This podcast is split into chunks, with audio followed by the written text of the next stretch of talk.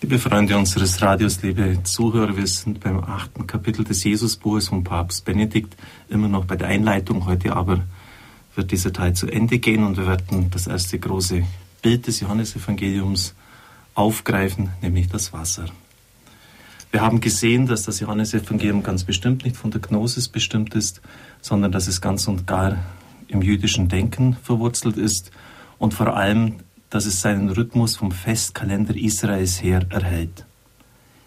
Die großen Feste des Gottesvolkes geben die innere Gliederung von Jesu Weg und öffnen zugleich den tragenden Grund, aus dem sich Jesu Botschaft erhebt, so der Papst wörtlich. Gleich am Anfang des Wirkens des Herrn steht das Paschafest der Juden, von dem her sich das Thema des wahren Tempels und somit das Thema von Kreuz und Auferstehung ergibt. Zweites Kapitel.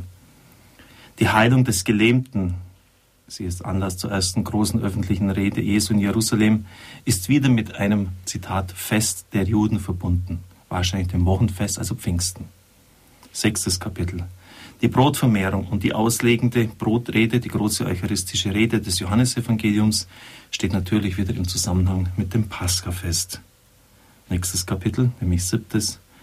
Die nächste große Rede Jesu mit der Verheißung der Ströme von lebendigem Wasser hat ihren Kontext beim Laubhüttenfest. Schließlich begegnen wir Jesus erneut im Tempel im Winter beim Tempelweihfest, Chanukka-Fest. Jesu Weg vollendet sich bei seinem letzten Paschafest, zwölftes Kapitel. Er selber wird das Osterlamm sein und sein Blut am Kreuz vergießen. Wir werden sehen, dass das hohe priesterliche Gebet Jesu, Kapitel 13 bis 17 im Johannesevangelium, eine subtile eucharistische Theologie als Theologie des Kreuzesopfers enthält. Ganz aus dem Gehalt des Versöhnungsfestes heraus entwickelt. Im nächsten Kapitel, das wir jetzt dann bald beginnen werden, sehen wir überdies, dass die von den Synoptikern erzählte Geschichte von der Verklärung Jesu gar nicht anders zu verstehen ist als vom Versöhnungs- und Laubhüttenfest her. Nur wenn diese liturgische Verwurzelung der Reden Jesu, ja der ganzen Struktur des Johannesevangeliums gegenwärtig ist, können wir dessen Lebendigkeit und Tiefe verstehen. Und dann bringt der Papst einen Gedanken, der auch für das Christentum ganz wichtig ist, dass nämlich die Feste einen dreifachen Grund haben dreifache Bezüglichkeit. Am Anfang stehen Feste der Naturregionen, etwa beim Paskafest, Aufbruch der Hütten, das ist Frühjahr, sie rüsten sich. Es ist also eine Verknüpfung mit der Naturregion verbunden, mit der Schöpfung und dem Gottsuchen der Menschheit durch die Schöpfung hindurch. Daraus werden dann Feste des Erinnerns, Gedenken und Vergegenwärtigung der Heilstaten Gottes, also aus dem Paskafest, diesem ja, Hirtenfest, Aufbruchfest, Frühjahrsfest, ähm, das wird dann in Zusammenhang gebracht mit dem Pascha, dem Vorübergang des Herrn, der Befreiung aus dem Sklavenhaus in Ägypten.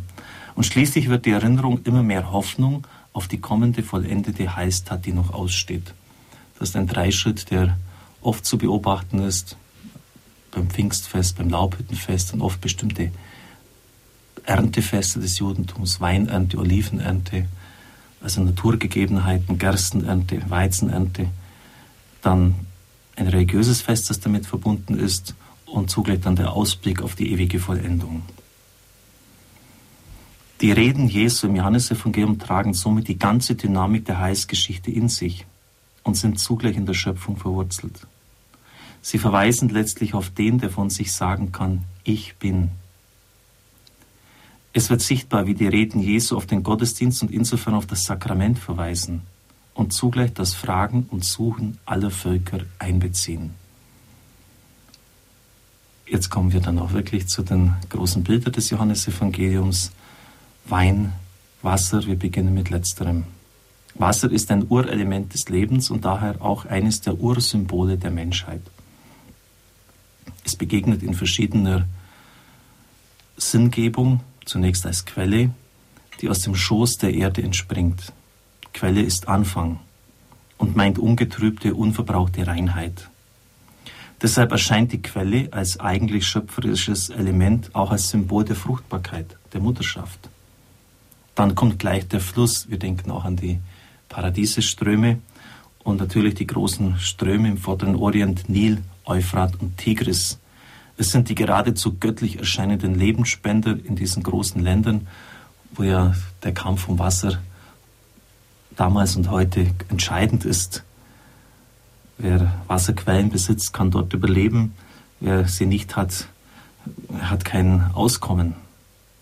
In Israel ist es natürlich dann der heilige Fluss, der Jordan. Er gibt dem Land das Leben.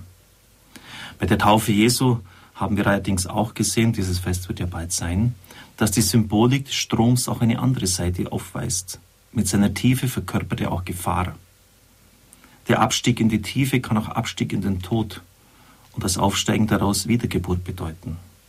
Als drittes ist dann das Meer zu benennen, als bewunderte und in seiner Majestät bestaunte Macht, aber auch gefürchtet als Gegenstück zur Erde, als Antipode, dem Lebensraum des Menschen. Deshalb heißt es in den Psalmen öfters, dass der Schöpfer dem Meer eine Grenze gesetzt hat, die es nicht überschreiten darf. Es darf die Erde nicht verschlingen. Der Durchzug durch das Rote Meer ist für Israel vor allem zum Symbol der Rettung geworden. Aber natürlich andererseits auch Symbol der Bedrohung, denn den Ägyptern wurde das Meer zum Verhängnis.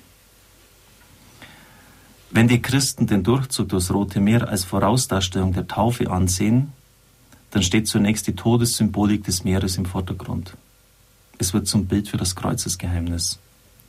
Um wiedergeboren zu werden, muss der Mensch zunächst mit Christus in das Rote Meer eintreten, mit ihm in den Tod hinuntersteigen und so dann neu mit dem Auferstandenen zum Leben zu gelangen. Nach diesen allgemeinen religionsgeschichtlichen Hinweisen zur Symbolik des Wassers geht der Papst nun auf das Johannesevangelium ein. Die Symbolik des Wassers durchzieht das Evangelium vom Anfang bis zum Ende. Zunächst begegnen wir ihr beim Nikodemus-Gespräch im dritten Kapitel.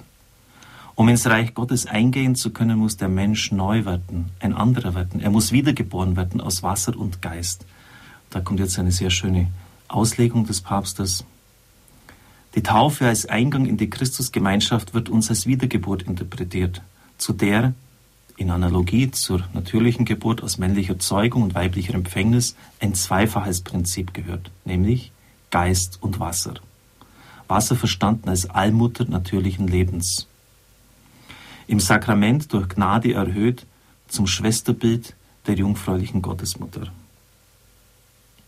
Zur Wiedergeburt gehört anders gesagt die schöpferische Macht von Gottes Geist, aber es gehört auch mit dem Sakrament der Mutterschoß der aufnehmenden und annehmenden Kirche hinzu. Fotina Rech zitiert Tertullian, Nie war Christus ohne das Wasser. So schreibt er über die Taufe. Nie war Christus ohne das Wasser. Dieses ein wenig rätselhafte Wort des Kirchenschriftstellers und Kirchenvaters wird dann so ausgelegt, nie war und ist Christus ohne die Kirche. Geist, Wasser, Himmel, Erde, Christus und Kirche gehören zusammen und so geschieht Wiedergeburt. Das Wasser steht im Sakrament für die mütterliche Erde, für die heilige Kirche, die die Schöpfung in sich aufnimmt und sie vertritt. Dann die Geschichte mit dem Jakobsbrunnen im vierten Kapitel. Der Herr verheißt der Samariterin Wasser, das in demjenigen, der es trinkt, zur Quelle wird, die ins ewige Leben hinübersprudelt. Den Trinkenden wird es nie mehr dürsten. Hier ist die Symbolik des Brunnens mit der Heilsgeschichte Israels verbunden. Schon bei der Berufung des Nathanael hatte sich Jesus als der neue, als der größere Jakob geoffenbart. Jakob hatte über dem Stein, den er zum Schlafen als Kissen benutzt, in nächtlicher Vision die Engel Gottes auf und niedersteigen sehen. Jesus sagt Nathanael voraus, dass seine Jünger über ihm den Himmel offen und die Engel Gottes auf und absteigen sehen würden. Hier am Jakobsbrunnen begegnen wir dem wahren Jakob.